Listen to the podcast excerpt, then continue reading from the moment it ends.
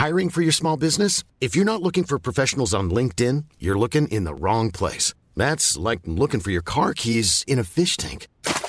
LinkedIn helps you hire professionals you can't find anywhere else, even those who aren't actively searching for a new job but might be open to the perfect role. In a given month, over 70% of LinkedIn users don't even visit other leading job sites. So start looking in the right place. With LinkedIn, you can hire professionals like a professional. Post your free job on linkedin.com slash people today. Juanca ha juntado una audiencia de más de 850 mil seguidores en TikTok y contando. Lo ha hecho con dos elementos que hemos de destacar. Primero, no tenía ni un seguidor antes de la pandemia. Segundo, se ha convertido en un influencer futbolero que no ha tenido que acudir a ningún estadio ni a ningún evento, dado que creció justo en la pandemia. Así construyó su comunidad. Con él hablo sobre creación de contenido en TikTok, sobre cómo decidir qué queremos ser más allá de lo que las plataformas o las audiencias nos dictan y de los desafíos a los que se enfrenta un creador de contenido al entender que él mismo es el producto y que siempre tiene que salir al escenario para mantenerse vigente, incluso cuando no quiere hacerlo. También ponemos el dedo en la llaga sobre las transformaciones que experimentan hoy, que necesitan hoy los medios de comunicación donde un creador de contenido independiente logra con mayor facilidad acceder a entrevistados de primer nivel, tener una plática honesta y abierta con ellos y establecer además una relación más cercana de cara a los espectadores. Yo soy Mauricio Cabrera y este es el podcast de Storybaker Academy, dirigido a medios, marcas y creadores de contenido que nunca quieren dejar de contar grandes historias. Que se enciendan los hornos, episodio 16, temporada 2 cómo construir una gran audiencia en TikTok? Storybakers les recuerdo que pueden recibir directo en su bandeja de entrada todos los insights, análisis y tendencias que genero para ustedes a través de mi newsletter. Suscríbanse en storybaker.co, así, sin M, storybaker.co. Todo lo que necesitan saber de medios, contenido y monetización directo en su correo electrónico. Nuevo episodio en Storybaker Academy. Hoy me da mucho gusto saludar en este podcast enfocado a los creadores de contenido independientes, a las personas que encuentran un nicho y una manera para diferenciarse. Darle la bienvenida a Juanca, quien ha construido una gran audiencia, primero, no en términos de timing, pero sí de audiencia en TikTok, también con presencia fuerte en YouTube y en Instagram, además de seguramente en muchas otras redes que irán apareciendo en el camino. Juanca, muchas gracias por estar en este podcast. Y yo lo primero que te quiero preguntar para que la gente entre en contexto, cuando te preguntan qué es lo que haces como creador de contenido, ¿cuál es tu respuesta? Eh, hola, hola, mucho, mucho gusto a los que nos están escuchando. Gracias por invitarme. Eh, a ver, eh, ¿qué hago yo? Pues yo creo contenido en redes sociales, creo contenido digital. Eh, primero en, YouTube, creo, estoy en La Chicharra, que es un canal de fútbol mexicano, eh, en el que eh, hablamos mucho o utilizamos mucho la nostalgia para, para recordar aquellos personajes o aquellos momentos que marcaron el fútbol mexicano, entre cosas de actualidad también. Y también en TikTok lo que hago más es comedia, por, por decirlo de alguna forma, ¿no? Adaptándome a, a lo que es TikTok, al formato de TikTok de, aprovechar el, lip sync. Entonces, pues, así en términos generales, lo que yo hago es creación de contenido, así lo digo. Pero si nos vamos a plataforma por plataforma, pues en, TikTok diría que eh, comedia deportiva y en YouTube, eh, pues es un contenido deportivo un poco más serio. Y a ese respecto te diría qué es lo que has aprendido estando en TikTok, que eres de esas personas que ha capitalizado que incluso hoy todavía hay una posibilidad de crecimiento orgánico. Es cierto que cada vez se va poblando más en distintas categorías, pero aún así todavía puedes crecer con mayor facilidad, si lo queremos llamar así, que lo que ocurre en Instagram, que lo que ocurre, por supuesto, en Facebook y demás. ¿Qué es lo que tú has ido aprendiendo a lo largo del camino?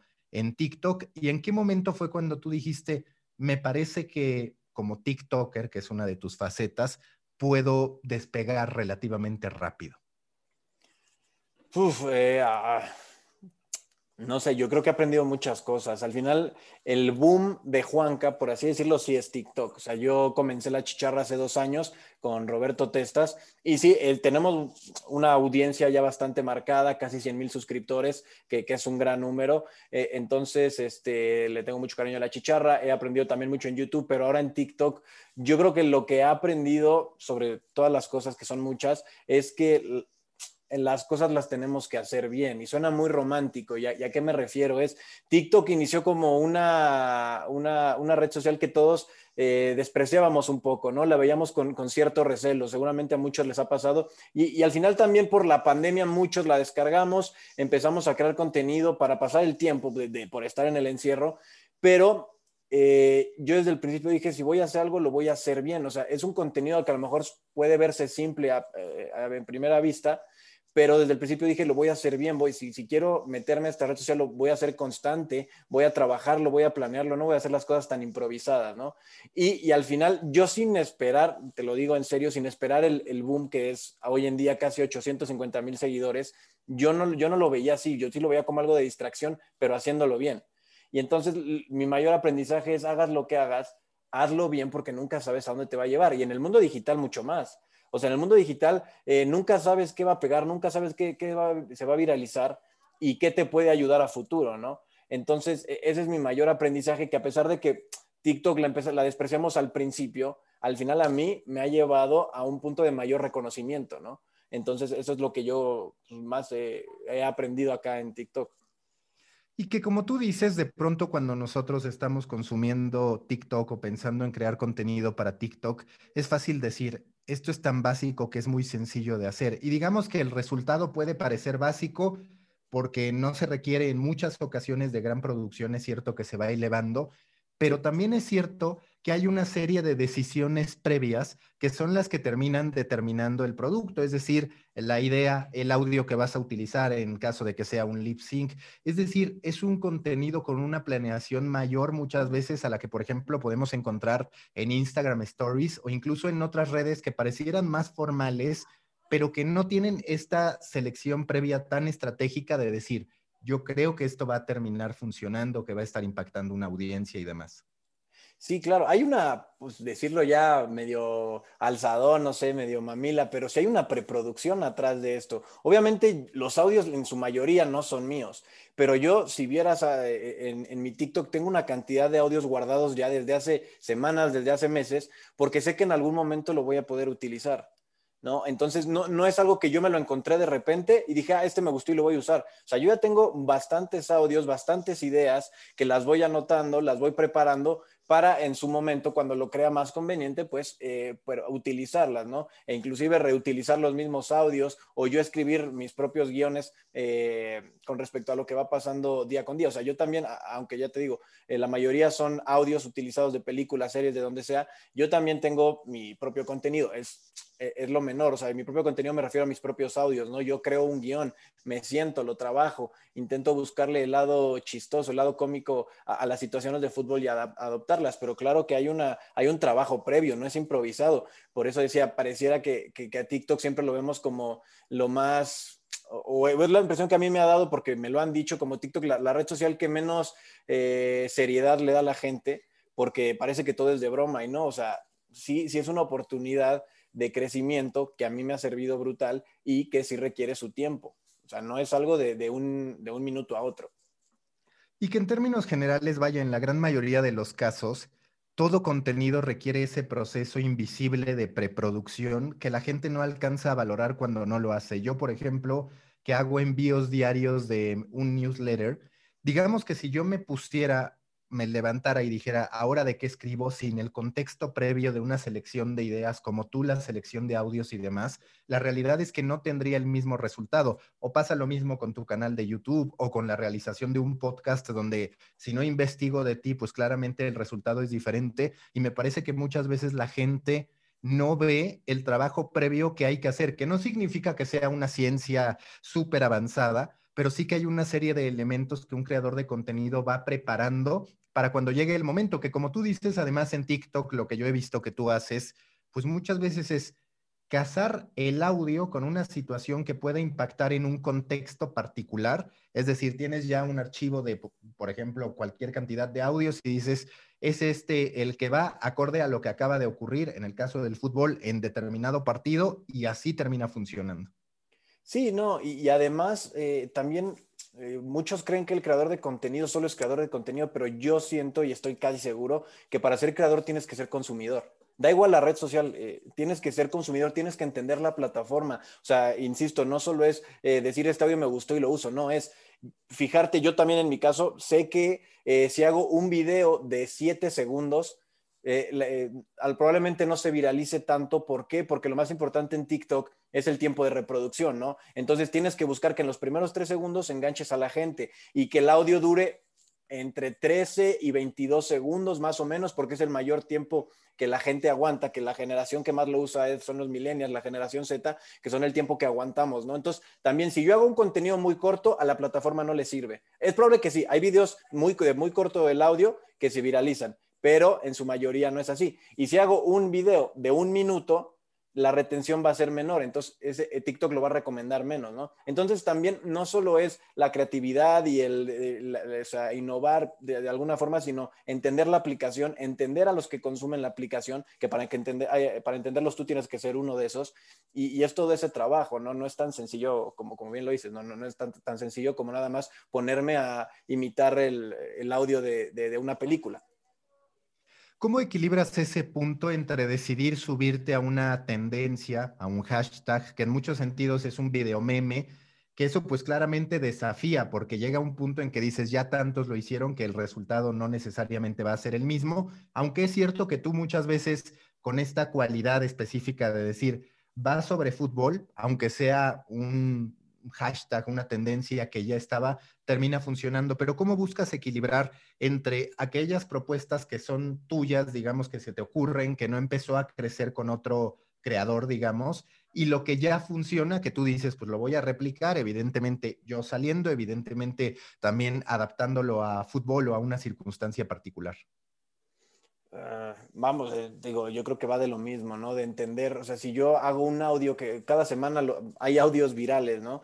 Eh, si yo decido que voy a utilizar el audio de la semana anterior, el audio que ya todo el mundo escuchó, eh, con la cancioncita que ya todo escuchó, que ya que, aunque lo adapte a fútbol, la historia es la misma, nada más que adoptada con otros personajes, pues la gente ya no se va a quedar a ver el video porque ya sabe cómo va a acabar, ¿no? Entonces yo no soy tanto de subirme a esas tendencias eh, de TikTok, obviamente a veces sí, porque también a la plataforma le interesa que se viralicen esas cosas que ahorita están de moda, pero sí busco intentar ser más original, o sea, sí, obviamente encontrar las tendencias, pero si veo que está en auge esa tendencia, sí la voy a utilizar porque todavía no es tan conocida, pero entender muy bien eh, el ciclo de vida de la tendencia, ¿no? O sea, yo también darme cuenta que, es lo que te digo, para entenderlo tienes que ser consumidor, ¿no? Tienes que saber qué está pasando.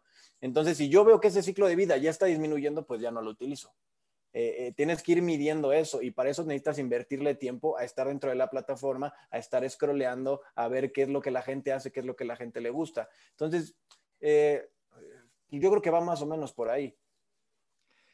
En este proceso de aprendizaje que, como tú dices, tienes que ser un buen consumidor y demás de la plataforma en la que decides crear contenido, ¿cuánto tiempo dirías que te llevó la exploración y en qué punto tú ya empezaste a decir, ya la maquinaria está funcionando, ya estoy teniendo videos con algunos cientos de miles de reproducciones, estoy creciendo y ya de manera dinámica, digamos, que no tenía que pasar mucho entre un video y otro para que dijeras, ya es consistente la audiencia que voy alcanzando. Pues sí me tomó un rato. Yo creo que el principio de la pandemia, como te decía al principio, yo subía videos haciéndolo bien, pero subía videos eh, de lo que a mí me llamaba la atención, pero también yo creo que mucho en redes sociales es que tú eh, te tienes que adaptar un poco a lo que la audiencia le gusta de lo que haces, ¿no? O sea, yo comencé subiendo videos de tops de la Liga Mexicana, o sea, me dediqué a la Liga Mexicana, como la chicharra era de Liga Mexicana, dije, mi TikTok lo voy a hacer de Liga Mexicana también. Entonces yo hacía que tops, que también recuerdos, eh, fotos de futbolistas antes y después, eso me habrá tomado dos meses hasta que yo tenía, yo tenía unos 16 mil seguidores por ahí y tenía 98% de seguidores mexicanos. Y dije, ah, bueno, voy a, voy a continuar con la tendencia de México. Un día decidí hacer uno del Barcelona, que hasta la fecha es probablemente el, video más exitoso que he tenido en TikTok de Ronaldinho, Puyol y Messi. Eh, y ese día, ese video se viralizó, empezó a despegar, empezó a llegar a más países y mi audiencia se equilibró. Sí, que hasta la fecha sigue así, como un 50, 55% de México y el resto Sudamérica, España, eh, Centroamérica y Caribe, ¿no? Entonces, yo eh, primero estuve esos dos meses con México, mi audiencia empezó a cambiar en el sentido de la importancia. Si yo ya tengo 50% de gente que no es de México, pues no voy a continuar haciendo solo de Liga MX. O sea, tampoco voy a descuidar a los de México pero tengo que empezar a hacer contenido internacional. Entonces, es ese proceso que no solo es en TikTok, es en todas las redes sociales.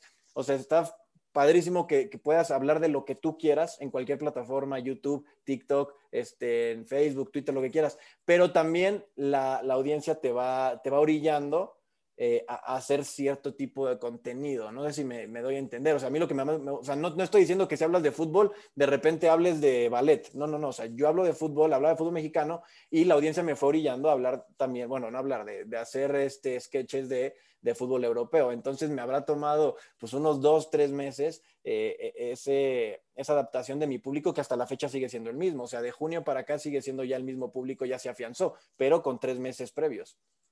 ¿Y qué perfil quiere tener Juanca? Porque yo estoy convencido de lo mismo que tú. Empiezas a construir una audiencia bajo ciertos conceptos que tú tienes en tu, en tu cabeza, entre tus gustos y demás. Y es cierto que la audiencia y muchas veces también la naturaleza de la plataforma te va guiando hacia lo que ellas quieren. La plataforma en términos de que hay que pensar en el algoritmo y la audiencia en términos de que pues muchas veces tú crees que algo la va a romper y resulta que lo que la rompe es otra cosa. Pero ¿hacia dónde quiere ir Juanca en esta construcción? Donde, como tú decías, estás en un YouTube con un concepto más tradicional, por así decirlo, más de tops, más de cuestiones que hemos visto que no necesariamente están mal porque entra en algo más cercano a la opinión, incluso al periodismo deportivo, si quieres eh, decirlo así. Y del otro lado estás en TikTok con comedia deportiva. ¿Dónde es donde se quiere situar Juanca, más allá de lo que hoy le ha dictado o le ha pedido la audiencia?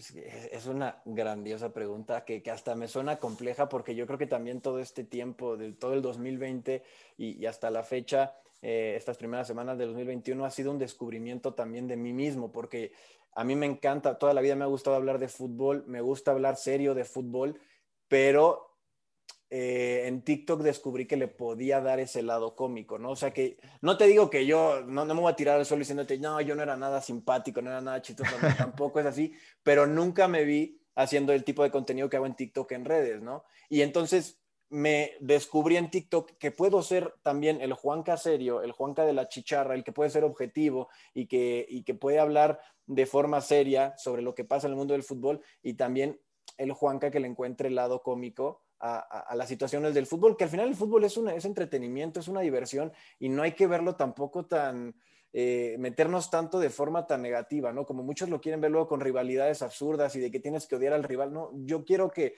que ubiquen a Juanca como el que ve el fútbol como algo que, es, que solo es diversión, ¿no? Al final es un plus en esta vida, que como decía Valdano, es lo más importante, lo menos importante, así lo veo, pero también que en cierto momento lo puedo analizar. O sea, ya contestando tu pregunta, que a lo mejor me estoy desviando un poco, es quiero que vean que, Juanca se ha conocido por las dos facetas, con el que puedas echar eh, relajo y hablar de fútbol y, divertirte y burlarte de las situaciones, y también con el Juanca con el que puedes hablar de forma seria. O sea, ah, no sé, creo que sigo en esa etapa de descubrimiento de lo que yo quiero, pero de momento creo que sí se pueden compaginar esas dos facetas, ¿no? El objetivo y el divertido.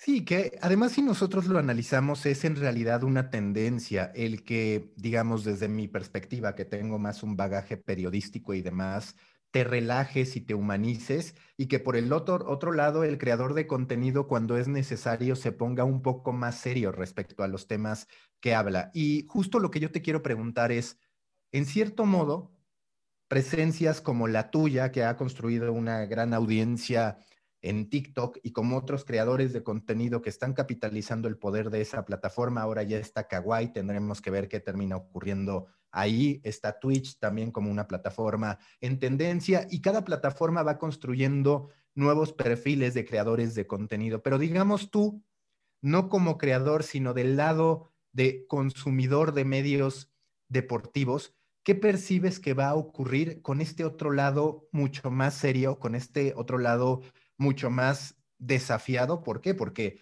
vamos a ser honestos, hoy es posible, como ya pasa en España con Ibai Llanos, que de pronto un futbolista diga, yo me siento más cómodo, yo tengo más confianza de poder platicar con Juanca que de irme a meter con 10 reporteros que me van a acribillar con preguntas y que van a estar buscando que yo tropiece en alguna declaración. Como consumidor, digamos, ¿cuál es tu perspectiva sobre los medios deportivos y este cambio que se está dando en el modo en que asumimos el deporte, que sin duda, como tú dices, es la aceptación de lo que siempre ha debido ser, que el deporte es entretenimiento? Mira, yo creo que eh, los mismos medios tradicionales, que no lo quiero, no, quiero atacarlos, ¿no? Porque creo que todavía son muy valiosos, pero sí han deshumanizado al futbolista. Ahora tú lo mencionabas, ¿no? Y, han puesto eh, al futbolista en una, no sé, como, unos, como unas deidades. Así los ve la gente. Y lo que tú mencionas, eh, el contenido de Ibai, por ejemplo, que está Courtois con él transmitiendo, y vemos al Courtois de verdad que es el Courtois futbolista. Y eso obviamente al consumidor le encanta. Yo quiero ver al Courtois que es como yo, no al Courtois inalcanzable. ¿no? Y también con las entrevistas, con, con, Llorente, que tuvo el Atlético de Madrid, con Piqué el otro día, ¿no? Que, que, que Ibai está, este, está humanizando nuevamente al futbolista. Y, creo que esa, ese es el camino a seguir, ¿no? Eh, también tenemos la facilidad ahora de que cada quien puede hacer contenido desde su casa. Eh, lo mencionabas, ¿no? Que, que, el Mundial lo vamos a acabar narrando todos. Eh, entonces, creo que ese es el camino a seguir. Creo que todavía tienen cosas muy valiosas los medios tradicionales. Al final, eh, el, análisis objetivo lo vas a ver ahí, pero también creo que el consumidor cada vez se interesa menos en, el análisis serio. ¿Por qué? Porque ya tenemos muchos aparatos, muchos distractores y es algo que también el fútbol va a tener que empezar a ver. El fútbol, eh, siento que los dirigentes todavía lo ven como algo súper top, que lo es, pero están entrando los esports, por ejemplo. O sea, la gente ya quiere consumir más rápido. Un partido de 90 minutos es algo larguísimo. O sea, 90 minutos de tener a la, gente sentada sobre su televisor ya es muchísimo, ¿no? O sea, pueden estar esos 90 minutos frente a la tele, pero van a estar con el celular acá. Entonces, creo que tenemos que empezar a, a, humanizar un poco más al futbolista, que eso a la postre va a llevar a que la gente se sienta más identificada con ellos y con un contenido mucho más light o sea, menos serio. Quiero ver a las personas, quiero que, me demuestren que las personas son las que juegan fútbol, no unas deidades. Y que sabes, ahorita que tú lo mencionas, está operando ese deseo de volver a humanizar desde los dos lados, es decir, desde la persona que es entrevistada por un periodista, por un medio de comunicación, por un creador de contenido, pero también al final lo que la audiencia le está pidiendo a los medios de comunicación es que cada vez se humanicen más, así como los creadores de contenido que llegan, a veces sabiendo mucho, a veces sabiendo poco, a veces no sabiendo nada, pero digamos, haciendo públicas sus fortalezas y sus debilidades sin tanto miedo a ser juzgadas o sin tantas etiquetas de por medio. Sí, no, o sea, estoy, completamente de acuerdo. También yo creo que la televisión, que es el medio más cercano en cuanto a fútbol, o el que, en el que más fácil podemos ver el fútbol de los medios tradicionales, también ha, perdón, también ha buscado eh, irle quitando un poco esta seriedad. O sea, yo creo que veo cada vez menos eh, futuro en, los analistas de fútbol con trajes sentados, todos muy serios, este, muy propios. Yo creo que la gente lo que quiere ver ya es una, no digo que una plática de cuates en la que se estén faltando al respeto y, con vulgaridad, groserías, a lo mejor no, pero sí mucho más relajado, ¿no? O sea, quiero, quiero sentirme parte de, y si veo que todos están muy derechitos, muy así, entonces me, da, me da flojera como consumidor. Es, así es mi perspectiva en general, que al consumidor le da, ya le da flojera, no a todos, pero sí le va dando flojera ese concepto porque están viendo a Ibai, que Ibai puede tener, conseguir una entrevista más fácil que algunos medios. O sea, puede que Ibai, la, entrevista que, que, tuvo con Piqué la consiguió más fácil de lo que la puede conseguir TV3. ¿No? Y aparte Piqué también se va a sentir más cómodo. Entonces, yo como consumidor que quiero, quiero ver al Piqué de verdad, no al Piqué políticamente, bueno, Piqué no es políticamente correcto nunca, pero, pero a, los demás futbolistas, ¿no? No quiero ver al, sí, jugamos bien y tenemos que trabajar y nos falta, no, quiero ver a, a, Ibai burlarse de Courtois porque le metieron goles, porque el Huesca le metió goles, ¿no? Y que le conteste y ahí se hagan de palabras de forma amistosa. Eso es lo que quiere ver el consumidor. Y que ese punto es medular, porque de hecho, Ibai, antes de empezar la plática con Piqué, cuenta que él primero no se había dado cuenta de que Piqué lo seguía, que eso nos habla de cómo de pronto ya las estructuras donde siempre se asumía que el entrevistado le hacía un favor al periodista dentro de cierto modo, pues eso no va más. Segundo lugar, le mandó un DM Piqué, eh, perdón, Ibai a Piqué, acordaron la entrevista e Ibai terminó ayudando a Piqué a entender cómo funcionaba Discord. Es decir, es un cambio radical con respecto a lo que ofrecen los medios de comunicación. Y otro punto que yo quiero retomar de lo que tú dices es, no quiero ver esta plática de amigos faltándose al respeto, que curiosamente es lo que en cierto modo han intentado hacer los medios de comunicación. Yo hace algunos meses escribí, los medios deportivos y sobre todo la audiencia necesitan entretenimiento, pero buen entretenimiento, no las fórmulas de polémica ficticias, porque a ver, es muy fácil que desde un púlpito periodístico digas, por favor, ¿por qué tú, Maca, estás entrevistando a Juanca, que en realidad es un TikToker y se supone que tú habitualmente lo que haces es periodismo? Pero vamos, que tú haces en muchos sentidos bromas más inocentes, si lo quieres llamar así, o puras, o un humor blanco, que el que hay detrás de las agresiones entre conductores de televisión. Y como dices, no con el afán de destruir a los medios deportivos, pero es una realidad que hay una búsqueda de otro entretenimiento en torno al deporte. Sí, sí, sí, completamente. O sea, eh, tenemos también un caso que en España que es el chiringuito, ¿no? Que el programa en audiencia, o sea, también a la gente le gusta el morbo, pero, pero no lo sé, o sea, siento que también estás todo el tiempo queriendo enfrentar a dos aficiones y tampoco creo que sea sano. Tampoco voy a decir que soy un persinado y no quiéranse todos. No, la rivalidad es buena en el fútbol. La rivalidad también es padre y es parte de, ¿no? Pero se llega a grados extremos en los que quieres enfrentar a dos grupos que, que yo no lo compartí, no lo comparto y en cambio vemos Seguimos con el ejemplo de Ibai, a, Neymar y al Kun Agüero y a Courtois jugando al mismo tiempo. Bueno, no sé si coincidieron alguna vez, pero estuvieron jugando al mismo tiempo. O Miguel Ayun, que lo buscó para, que, para poder estar con ellos. Ahora, como decías, ahora los futbolistas son los que buscan al entrevistador en este caso, ¿no? Eh, porque se sienten más cómodos, porque también los futbolistas quieren salir de esa, de, esa típica entrevista, de esa típica relación en la, del periodista con el micrófono. No, yo quiero estar platicando contigo como lo que somos, que somos personas.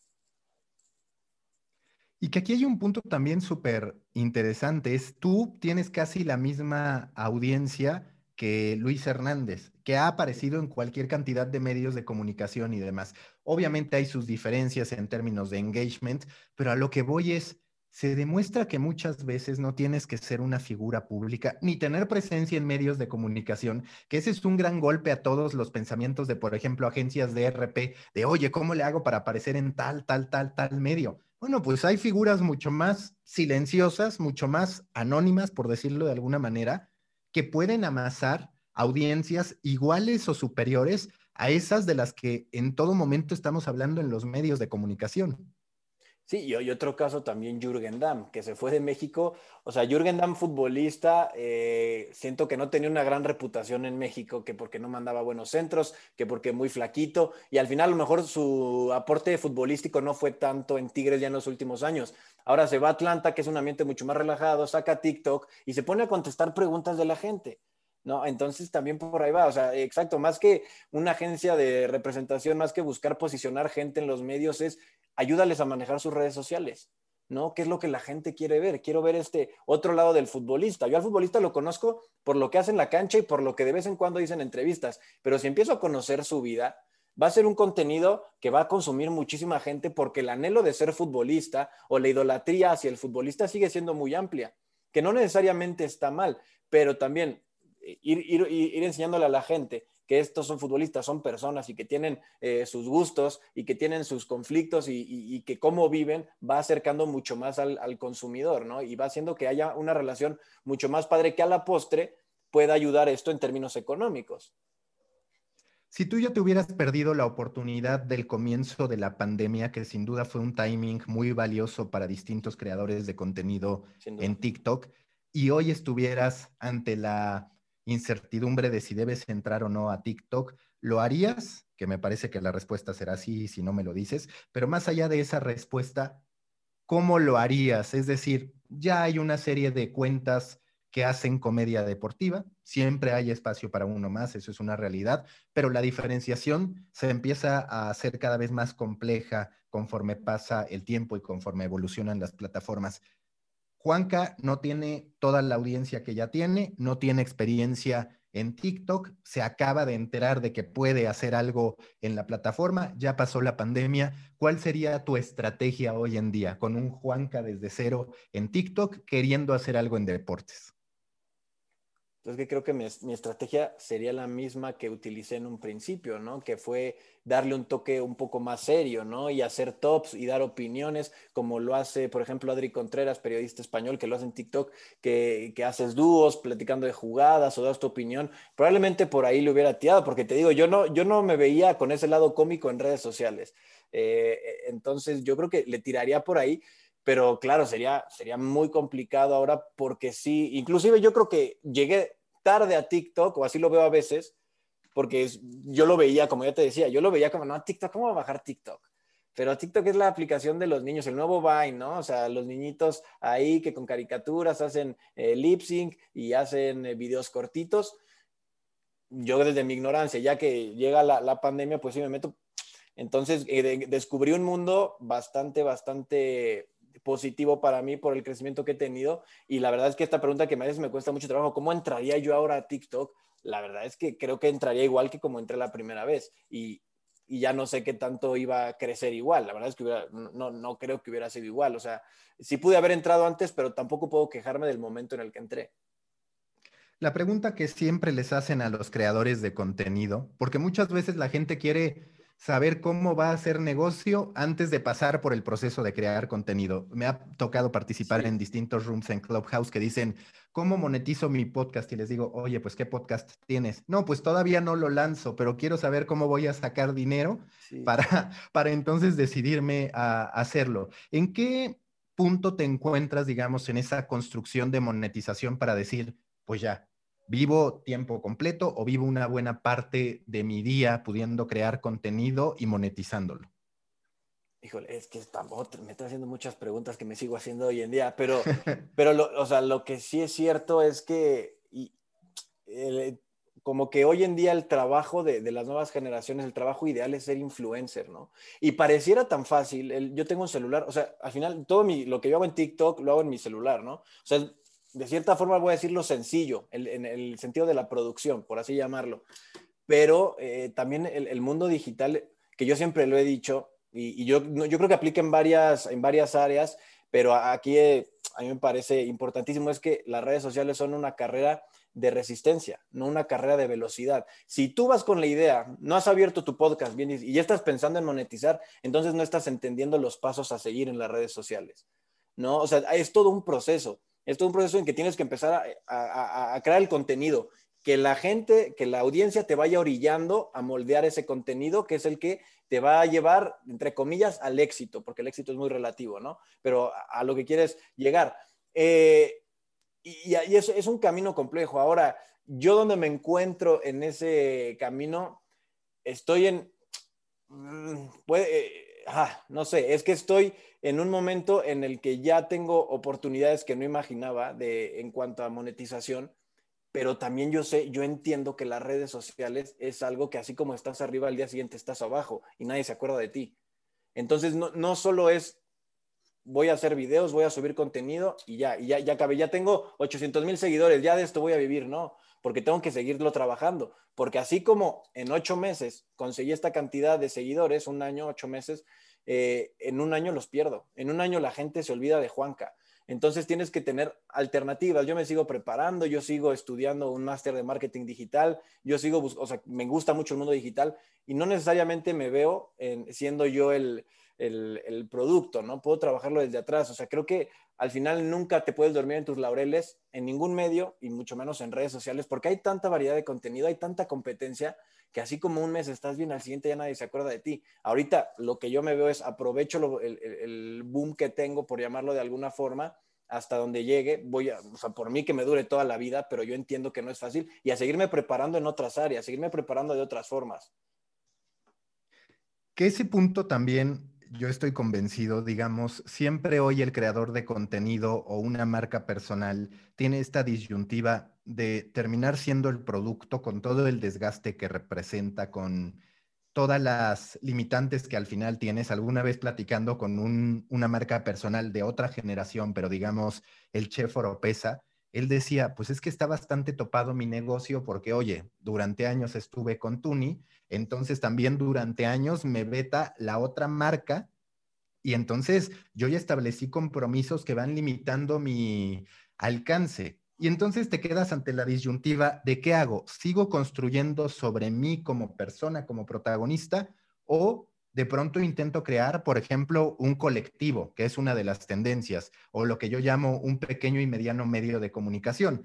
Porque estás de acuerdo que si tú te juntas con tres o cuatro más, pues de pronto van a tener una audiencia interesante que puede estar compitiendo en distintas plataformas frente a medios de comunicación que bajo otras estructuras, pero que facturan millones de pesos y demás, no necesariamente en utilidad, pero que sí tienen un buen número de ventas. Tú en dos, tres años, y entiendo que es algo que estás configurando, ¿qué es lo que te gustaría hacer? Ya dijiste que muy posiblemente no siempre quieras ser tú el producto. ¿Qué visualizas que podrías terminar haciendo en términos de decir, así podría ser?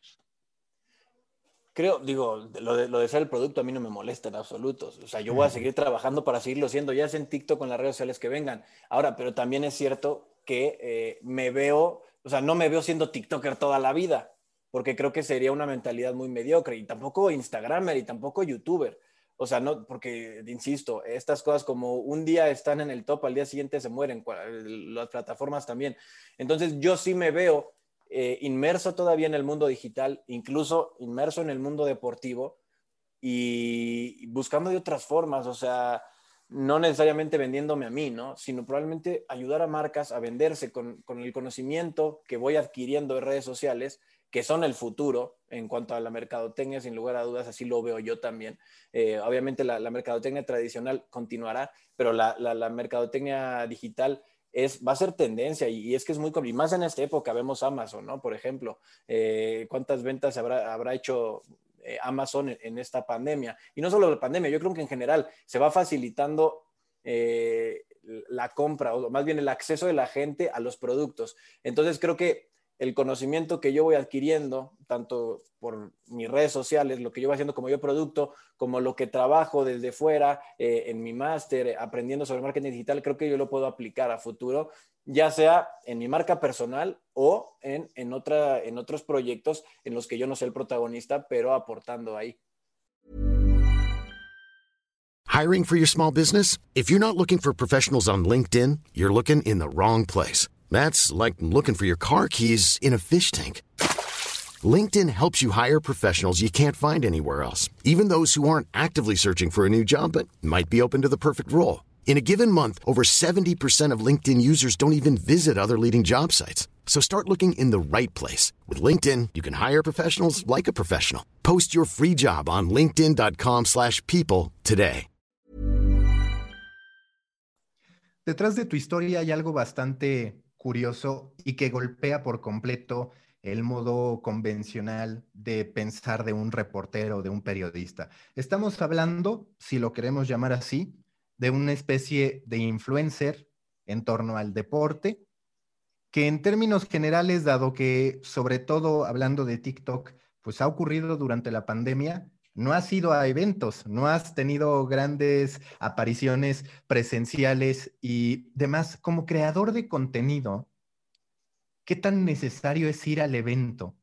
¿Y qué tanto confías en que cuando llegue el momento de decir voy a cubrir una Copa del Mundo, va a ser algo más que un deseo cumplido? Porque evidentemente todos queremos ir a una Copa del Mundo y, y demás, pero de pronto estando allá, quizás en algún punto muy dentro de ti digas, este contenido lo podría hacer desde mi casa. Claro, a menos que encuentres los ángulos necesarios para decir esto es diferente a lo que suelo hacer. Pues no lo sé, o sea, como bien dices, no he ido a eventos, o sea, o sea no, no he sido buscado para, para eventos, para asistir, para, en ese sentido no lo sé, o sea, la verdad es que no lo sé, pero, o sea, no te voy a negar que sí sería un sueño. Para mí poder ir a un mundial patrocinado, ¿no? Por ejemplo, o sea, yo pude, tuve la oportunidad de ir a Rusia como aficionado y es algo muy divertido. No he tenido la oportunidad de hacerlo ya con alguna responsabilidad, no es lo mismo. O sea, yo al final de cuentas creo que estas oportunidades son muy padres, pero las tienes que tomar con cierta responsabilidad. Y no te puedo hablar porque de eso porque no tengo la experiencia. O sea, yo te puedo decir, qué padre que me manden un mundial y, y yo como reportero o como periodista, como lo quieras, pues sí, pero yo no sé qué significa eso. O sea, yo nomás estoy viendo, sí, sale en la tele y va a los partidos y entrevista a jugadores, qué padre. Yo no sé qué hay detrás de eso, ¿no?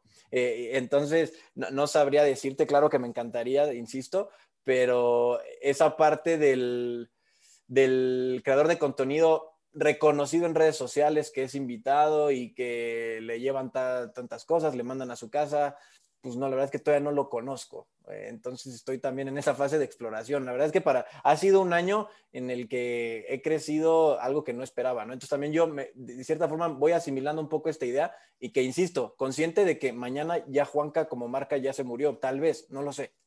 Consciente de eso, no estoy dormido en mis laureles de ya, ya, ya, ya todo el mundo conoce a Juanca y de esto voy a vivir toda la vida, chamba, cuando quiera. Pues no, tampoco es así, ¿no? Entonces, eh, también yo me voy, voy conociendo esta, e, este tipo de, pues de, trabajo, por llamarlo de alguna forma. Por más que la rompas en una plataforma, siempre hay algo de esa plataforma que no necesariamente te gusta. Es decir, ya hemos hablado de las bondades para, para poder crecer en TikTok, sobre todo en esta ventana que representó la pandemia. Si tuvieras que decidir lo que menos te gusta de TikTok, ¿qué sería? Ya sea porque como creador de contenido dices, es un tanto injusto, no me gusta, tendría que mejorarse esto. ¿Qué no te gusta de TikTok?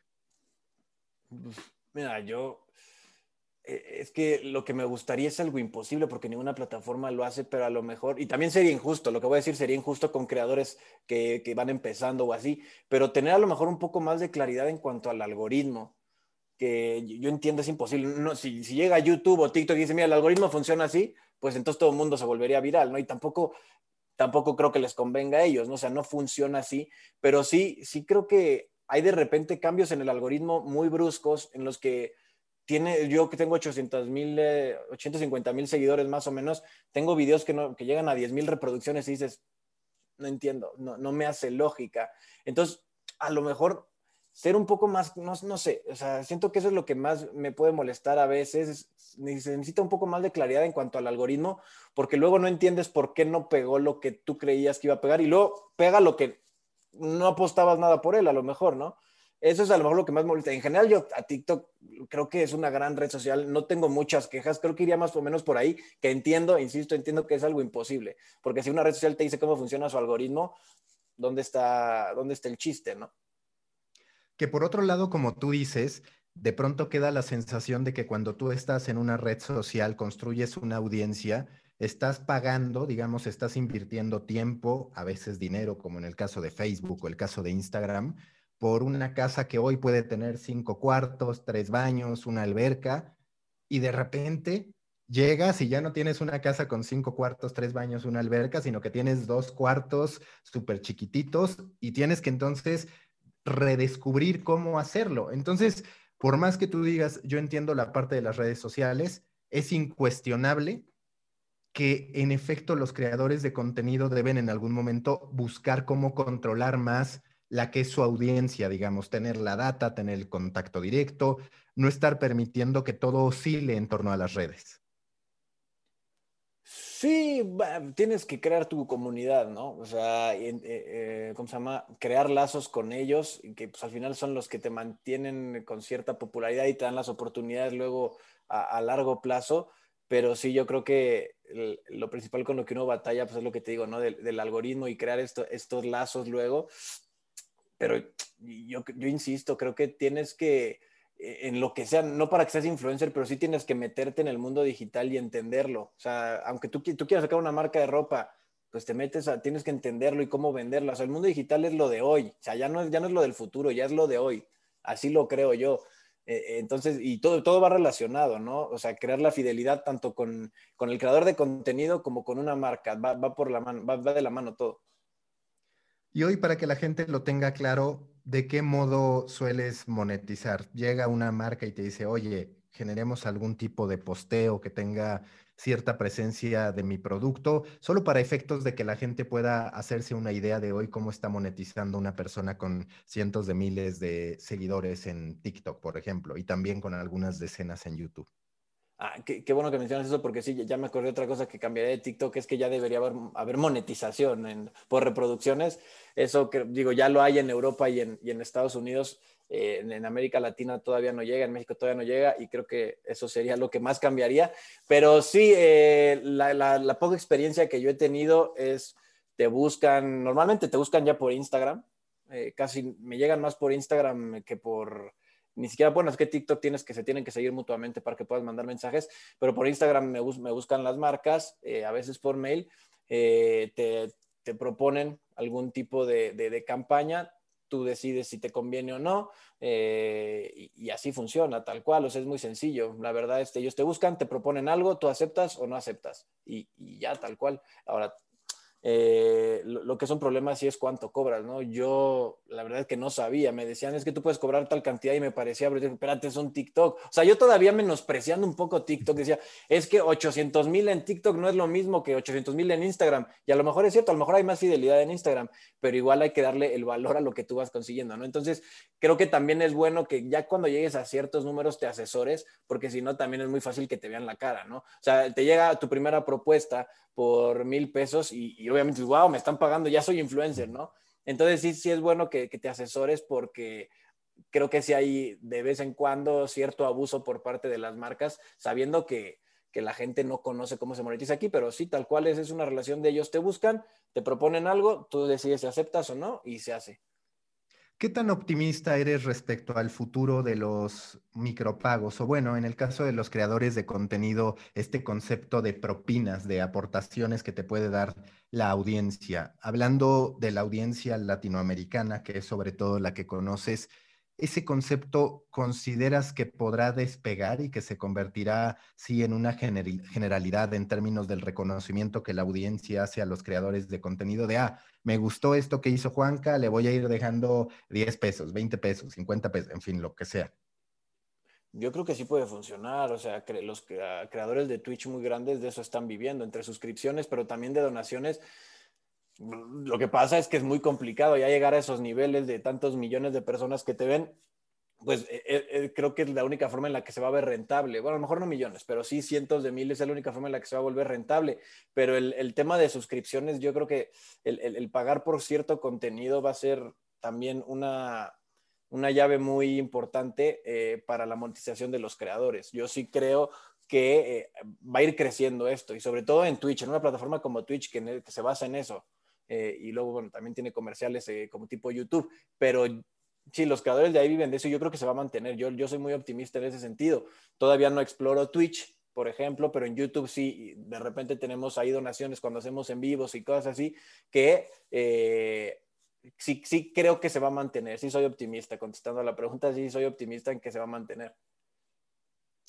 ¿A qué plataforma le tienes ganas, por lo que veo a Twitch? Sí, la verdad que le tengo ganas a Twitch.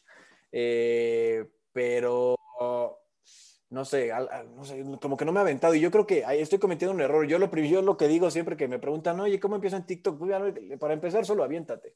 O sea, la única forma en la que no te vas a ganar el melate es no comprando un boletito. Seguro. La única forma que seguro no te lo vas a ganar es no comprando un boletito, ¿no? Entonces yo creo que es igual. Y aquí yo me, me ha faltado a lo mejor impulsarme un poco, a aventarme a Twitch. Ya lo he intentado desde la chicharra, pero pero también luego es complicado cuando tienes un número de seguidores como el que tengo en TikTok o en YouTube y de repente empiezas, pues, no de cero, porque puedes intentar jalar gente, pero cuesta trabajo jalar gente, pues no le puedes dar, o, a mí no me ha salido darle la misma importancia que a las otras plataformas, porque las otras ya tengo un público, ¿no? Entonces simplemente es cuestión de que me organice bien y, y, empezar a, planear qué contenido se va a armar ahí, pero sí, sí le tengo ganas. Sí, que de hecho además siempre está este debate de, oye, si yo tengo una plataforma, la construyo, la crezco, la crezco, la crezco y me espero a crear las otras o las voy construyendo en paralelo, que tú digamos ahorita tienes este triunvirato con TikTok como plataforma central, YouTube que ha sido digamos el punto de partida que estás creando la chicharra con Rob Testas y demás. e Instagram. ¿Qué podrías decir que has aprendido de YouTube, donde claramente los niveles de competencia son todavía mucho más fuertes, donde hay algunos canales como el propio La Gambeta, como Cracks, como varios internacionales que tienen un gran peso? ¿Cuál ha sido la estrategia, el posicionamiento, la enseñanza? ¿Hacia dónde quieres que vaya el canal de la chicharra en YouTube? Eh, yo quiero que la chicharra se vuelva referente en cuanto a información de fútbol mexicano, ¿no? Y no quiero la típica información. Sea, quiero una información este, que vaya acorde al público que tenemos en YouTube, ¿no? Que como ya, ya lo platicamos todo el podcast, ¿no? Que no es el, que quiere ver a la gente trajeada y, discutiendo eh, de quién va a ganar, ¿no? O sea, quieren un contenido más ameno.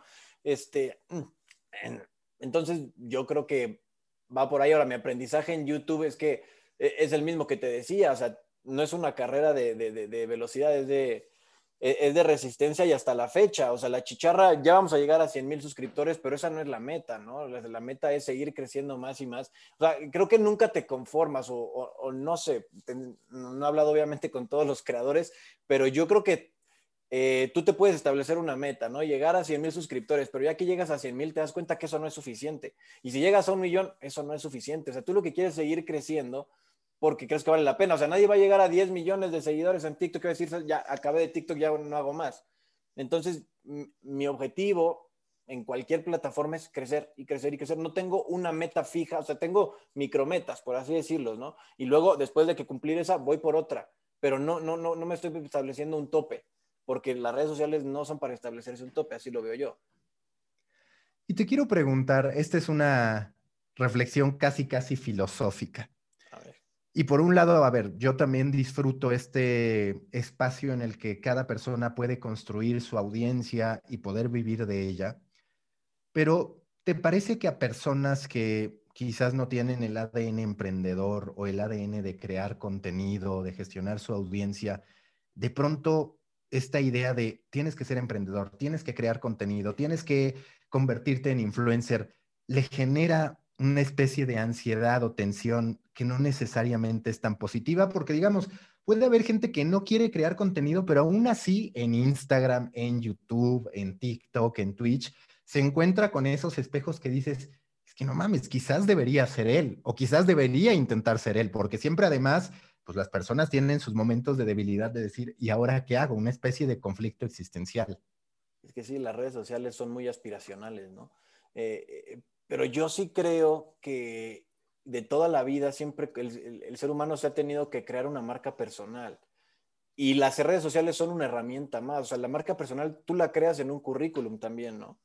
Eh, y no tiene nada que ver con redes sociales. Entonces, no te tienes que presionar en hacer, en crear contenido como tal, no tienes que salir grabándote y decir, oh, hoy fui al trabajo y hubo mucho tráfico. Y no, así no, esa no es la, eso es lo que confunde mucha gente con el influencer, creador de contenido. O sea, no necesariamente tienes que enseñarme tu vida, probablemente enséñame tus dibujos, enséñame eh, tus canciones, enséñame tus proyectos, tal vez. O sea, la creación de marca yo creo que sí es importante y las redes sociales son una herramienta más. Entonces, no es para presionarte, simplemente es este, es una, alternativa más que te va a ayudar. O sea, no lo veas como una necesidad, sino como una ayuda. Así, así lo pienso yo y, en cualquier ámbito. Da igual que seas chef, da igual que seas ingeniero, arquitecto, futbolista, lo que sea. Las redes sociales son una herramienta más, no una necesidad. ¿Qué haces en aquellos momentos? Porque todas las personas tenemos instantes en que decimos, aunque tengamos ya una audiencia y demás en que decimos, puta, la verdad es que no estoy de tan buen humor o en el mood de hacer contenido y demás, ¿cómo intentas protegerte quizás para momentos en los que en realidad pues no quieras hacer el contenido, si es que te ha llegado a pasar o si siempre tienes la voluntad de decir a huevo, sí, lo quiero hacer y estoy de buenas y contento y con ganas de hacer esto? Eh, no, claro, claro que he tenido días que digo, hoy no tengo nada, o sea, tengo muchos audios, pero ninguno me dice nada, ninguno eh, lo puedo plasmar en un TikTok, ¿no? O, en un video de YouTube. Sí hay días en los que no te sientes bien y, se vale, se vale no, no sentirte bien, o sea, me refiero a, no querer hacer contenido, se vale darte un break. Yo soy muy duro conmigo en ese sentido y, y me impulso a seguir haciendo contenido porque quiero, yo soy constante, me gusta ser constante porque también es otra de las claves en redes sociales. Sé constante en lo que hagas, pero sé constante. Yo tengo dos videos diarios en TikTok, a fuerza. sin, bajar, sin intentar no bajar el, ¿cómo se llama? La calidad del TikTok, pero sí me impulso yo, aunque no tenga ganas, yo digo, lo tienes que hacer porque tienes un compromiso contigo mismo. O sea, nadie, o sea, si yo no subo un TikTok, nadie me va a decir nada. O sea, TikTok no me va a decir, oye, ¿por qué no subiste? Estás castigado. O mis papás, mis hermanas, no, nadie, o sea, es, conmigo mismo. O sea, yo solito me impulso a, mira, estás yendo por buen camino, pues continúa, no, no pierdes nada. Haces un video eh, sencillo, que no, no, por eso estoy diciendo que lo hagas mal, pero un video sencillo y hacerlo. Pero también es cierto que si un día no me siento con ganas, con la inspiración, se vale. Se vale un día subir un video o no subir nada. O sea, tampoco es, ah, si lo dejas un mes, dos meses, pues sí, no. O sea, ya, ya, ya, ya el problema va más allá. Pero tener días, uno o dos días en los que no quieres subir nada, también se vale. A mí, yo no lo he tenido porque te digo, me impulso todo el tiempo, pero eh, se vale, o sea, es válido, es completamente válido. Hace rato hablabas de tu posteo que más trascendió y demás, pero más allá de los números, porque muchas veces eso termina pasando, resulta que el contenido que a ti más te gusta no necesariamente es el de mejores números a lo largo de todos estos meses, de lo que has hecho en YouTube, de lo que has hecho en TikTok, para ti, ¿cuál habrá sido el mejor contenido que has creado, como te digo, independientemente de los números? Mejor, uh, eh, como tal, contenido, eh, el que mejor he hecho, yo creo que ya he metido, pues alguno, hice uno de publicidad para una marca de ropa deportiva, un TikTok, que sí tuve que salir a grabar en plena pandemia eh, con cubrebocas sana distancia y lo que quieras, pero, pero sí fue, o sea, fue la primera vez que sentí que en verdad estaba logrando algo padre que me podía funcionar de forma para monetizar, ¿no? Porque dije, esta marca me está volteando a ver, entonces tengo que hacerlo bien, tengo que demostrar que, que se puede confiar en mí, que una marca sí puede confiar en mí. Entonces, fue un video que habrá tenido, no le fue mal, digo, unas 100 mil reproducciones, pero sí, lo que dices, he tenido, o sea, no, ese sí no era más tanto por el número de reproducciones, sino por la satisfacción de que voltearon a ver mi trabajo, del reconocimiento que, que para mí fue eso, eh, y, que igual ha sido un motor, ¿no? O sea, para lo que mencionábamos hace un momento, o sea, hay días en los que no tengo ganas de hacer contenido, pero me acuerdo que puedo lograr que, que marcas importantes volteen a ver lo mío y digo, va, entonces hay que continuar por ahí. Oye, Juanca, pues muchísimas gracias y mucha suerte en todo lo que venga. Estaremos en, contacto y viendo tu contenido. Muchísimas gracias por la invitación. Este, la verdad es que buenas preguntas que igual me van a hacer reflexionar a mí después para seguirlas pensando y seguirme encontrando. y pues nada, muchas gracias otra vez. Mom deserves the best, and there's no better place to shop for Mother's Day than Whole Foods Market. They're your destination for unbeatable savings, from premium gifts to show-stopping flowers and irresistible desserts. Start by saving 33% with Prime on all body care and candles. Then get a 15-stem bunch of tulips for just $9.99 each with Prime. Round out Mom's menu with festive rosé, irresistible berry chantilly cake, and more special treats. Come celebrate Mother's Day at Whole Foods Market.